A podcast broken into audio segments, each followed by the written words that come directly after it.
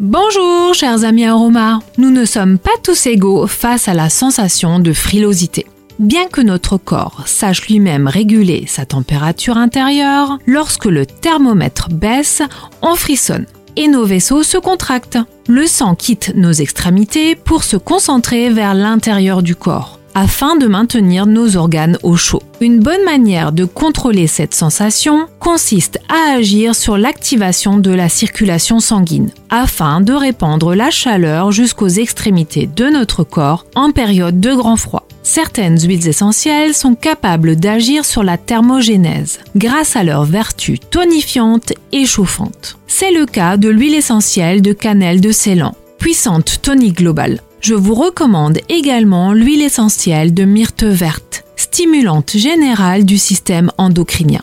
Alors que l'huile essentielle d'épinette noire va soutenir les glandes cortico-surrénales, véritables chaudières de l'organisme. On utilisera ces actifs aromatiques le matin au réveil et le soir. Diluée dans une huile végétale de votre choix, cette synergie sera appliquée en massage énergique sur la zone des reins, sur les pieds et les mains.